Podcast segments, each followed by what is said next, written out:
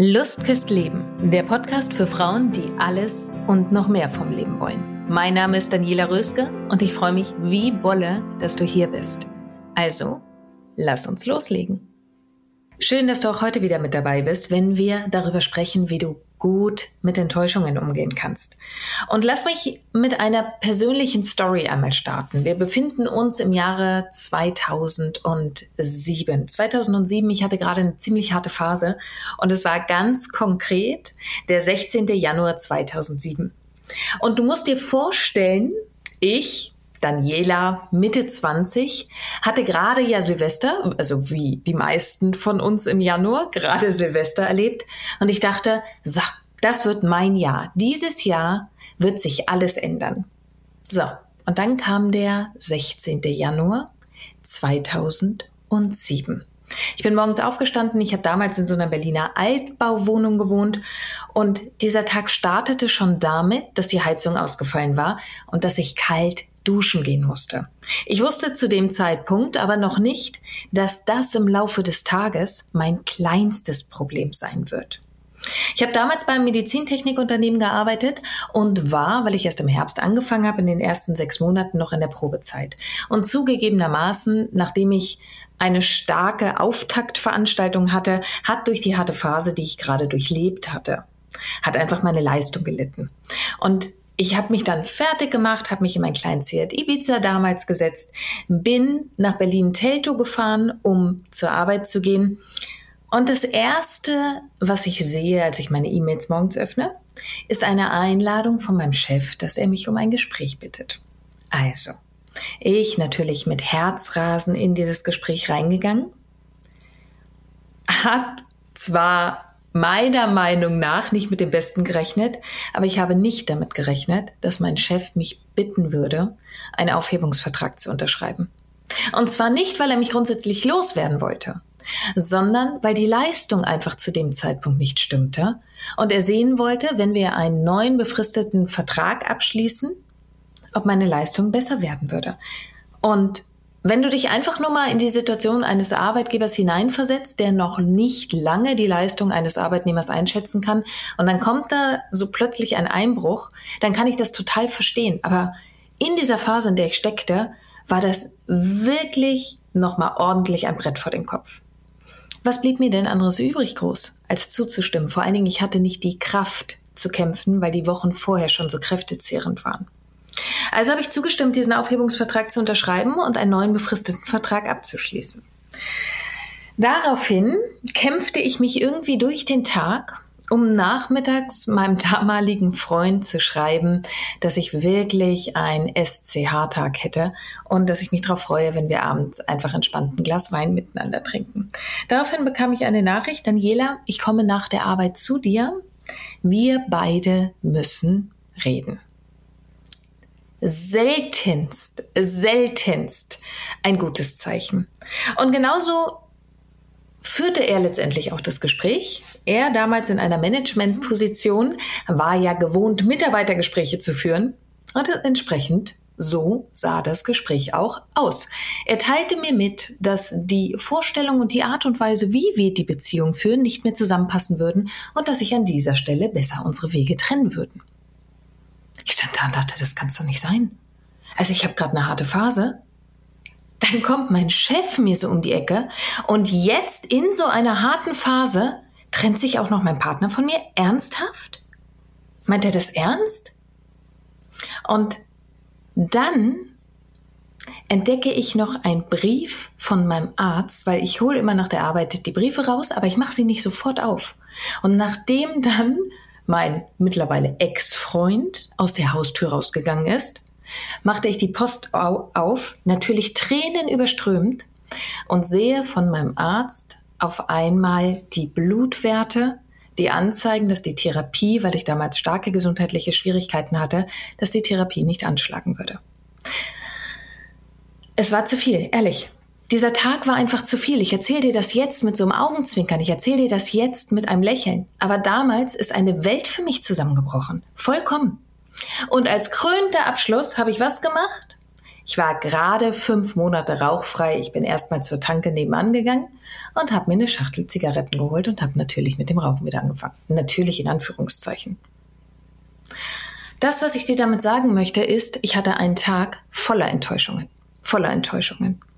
Zuerst mal das kalte Wasser, dann der Aufhebungsvertrag, die Trennung von meinem Partner, die Info vom Arzt, dass die Therapie nicht anschlägt und dann noch diese riesige Enttäuschung von mir selbst, dass ich nicht mal stark genug bin, mit dem Rauchen aufzuhören. Ich hätte mich unter die Decke verkriechen können, ich hätte tagelang heulen können. Ich wusste wirklich nicht mehr, wo vorne und hinten ist. Die Enttäuschung über, über den Chef, die Enttäuschung über den Freund, die Enttäuschung über die Gesundheit oder dass mein Körper nicht so mitmacht und dann noch die Enttäuschung über meinen Geist, der scheinbar nicht mal stark genug ist, das Rauchen sein zu lassen. Dieser Tag war eine einzige Enttäuschung. Und ich habe wirklich zwei, drei Tage gebraucht, aber nach zwei, drei Tagen war der Punkt, weil der Schmerz zu groß war. Wirklich, der Schmerz war zu groß und ich wusste nicht, was ich tun soll. Und nach drei Tagen war ich an dem Punkt, an dem ich gedacht habe, das kann doch nicht sein. Also Daniela, so kann doch nicht dein Leben aussehen.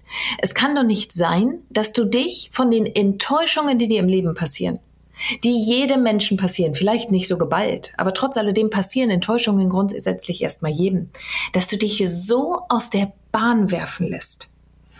Und vielleicht kennst du das. Vielleicht hast du es auch schon in deinem Leben erlebt, dass entweder alles zusammenkommt oder du hast in deinem Leben erlebt, dass einzelne Enttäuschungen dich aber vollkommen aus der Bahn werfen. Und vielleicht ist diese Enttäuschung mittlerweile Wochen, Monate, Jahre her und trotz alledem treibt sie dich andauernd rum. Du erzählst zum Beispiel eine Story immer und immer wieder darüber, wie böse dein Ex-Freund ist, darüber, wie mistig dein, dein Chef ist, darüber, wie enttäuscht du von dir selbst bist darüber, wie enttäuscht du von irgendwelchen Freundschaften bist, wie enttäuscht du von irgendeinem Urlaub bist.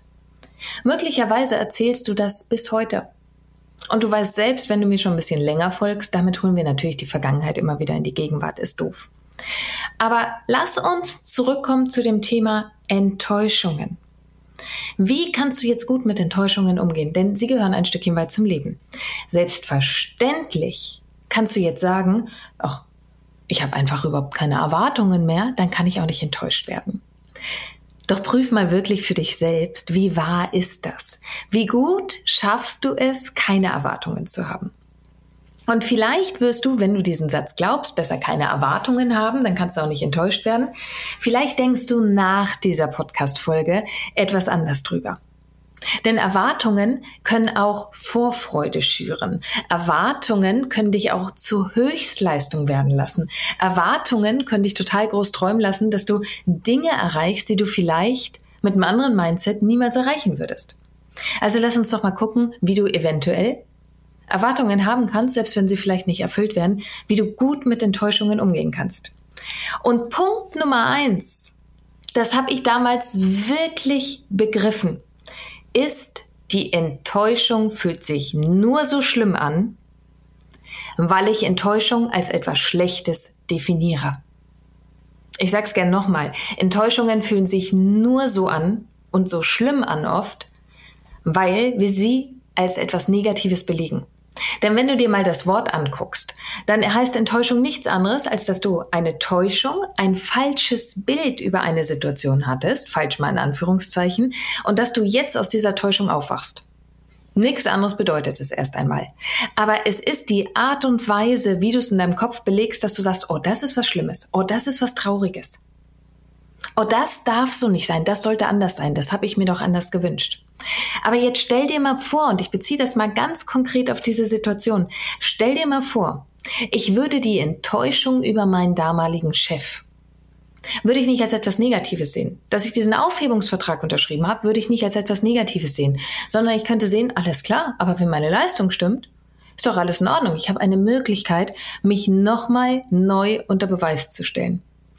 Wenn ich nicht denken würde, dass Enttäuschung etwas Schlechtes wäre, hätte ich vielleicht auch die Kraft gehabt, an der Stelle zu sagen, nein, nein, ich unterschreibe diesen Aufhebungsvertrag nicht. Möglich. Das heißt, ich würde doch ganz andere Handlungsalternativen bekommen.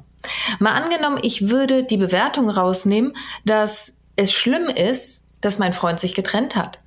sondern ich würde wirklich diesen Wortstamm sehen und sagen, alles klar, ich hatte diese Vorstellung von unserer Beziehung, ich hatte diese Vorstellung von diesem Mann. Und es zeigt sich jetzt aber, dass in dieser harten Phase, in der ich mich gerade befinde, weil das war unter anderem seine Argumentation damals, dass er gesagt hat, er möchte nicht so etwas Schweres in seinen jungen Jahren erleben. Jetzt denkst du vielleicht bitte, was, wenn die Freundin gerade krank ist? Aber es ist doch sein gutes Recht. Mal ganz ehrlich, das ist doch sein gutes Recht zu entscheiden, ich möchte ein leichteres Leben haben. Das heißt, ich bin doch nur aufgewacht von der Vorstellung, dieser Mann geht mit mir durch dick und dünn. Dieser Mann lässt mich niemals fallen. So, und aus diesem Bild bin ich aufgewacht. Ist doch kein Drama, wenn ich kein Drama reingebe. Das ist doch die große Kunst. Was passiert, wenn du das jetzt mal auf dich überträgst? Wenn du aus den Enttäuschungen über irgendeinen Menschen, der dich enttäuscht hat, über irgendeinen Urlaub, über irgendeine Situation, die anders gelaufen ist, als du es dir gewünscht hättest, du würdest einfach nur für dich wahrnehmen und spüren können, ach alles klar, da hatte ich wohl ein falsches Bild. Und aus diesem Bild war ich jetzt auf. Naja, dann gucken wir mal, welches andere Bild sich in dieser Welt zeigt. Und du würdest so viel mehr mit diesem kindlichen Charakter rangehen, dass du denkst, oh wow, dann bin ich mal gespannt, was jetzt kommt. Diese kindliche Neugierde. Und es ist nicht kindisch, sondern diese kindliche Neugierde, die Welt einfach zu entdecken, das ist ja etwas, was wir Erwachsenen uns oft überhaupt nicht mehr erlauben, was wir sogar wegargumentieren mit irgendeinem. Ja, aber man kann sich doch nicht die Welt schönreden. Das mag gut sein, weiß ich auch nicht, ob du dir deswegen die Welt schönredest.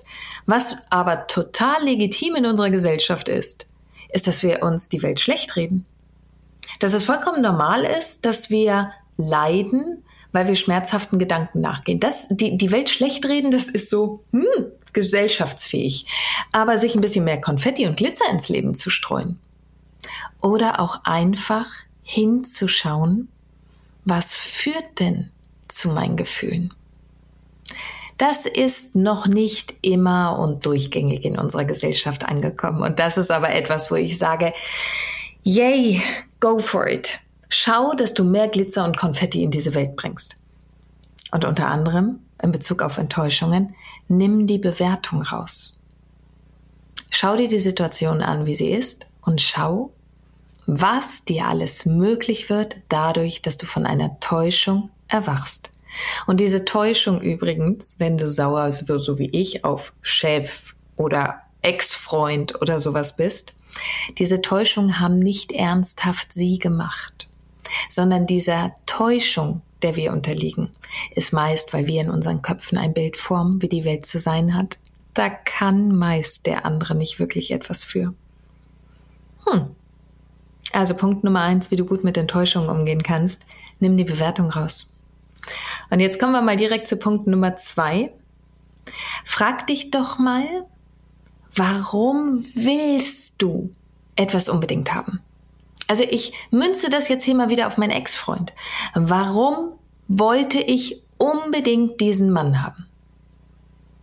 Und wenn ich mir dann die Grundwünsche, die Grundbedürfnisse mal anschaue, die ich hatte, dann war das, ich wollte nicht allein sein, ich wollte gehalten werden, ich wollte sicher sein, ich wollte ähm, auch so unfassbar gerne zu dem damaligen Zeitpunkt eine richtig erwachsene Beziehung führen. Ich wollte so gerne schon davon träumen, weil die ersten Freunde um mich herum heirateten. Und ich wollte so unglaublich gerne davon träumen, auch eine Familie zu bekommen. Das heißt, ich hatte ganz, ganz tiefe Bedürfnisse. Und das kannst du dich mal für dich fragen. Bei den Dingen, bei denen du so unfassbar enttäuscht bist oder warst, was waren denn eigentlich die Bedürfnisse, die du dahinter hattest, die du an diese Situation oder diesen Menschen gekoppelt hast? Denn das Schöne ist, Deine Bedürfnisse, da kannst du dich selber drum kümmern. Da brauchst du keinen Urlaub für. Da brauchst du keine Party für. Da brauchst du nicht mal einen Menschen für. Das ist immer so unsere Vorstellung, dass wir unsere Monkeys, also unsere Affen auf den Schultern anderen auf den Schoß setzen können oder ebenfalls auf die Schultern und uns so sehr erhoffen und wünschen, dass die die Welt für uns richten.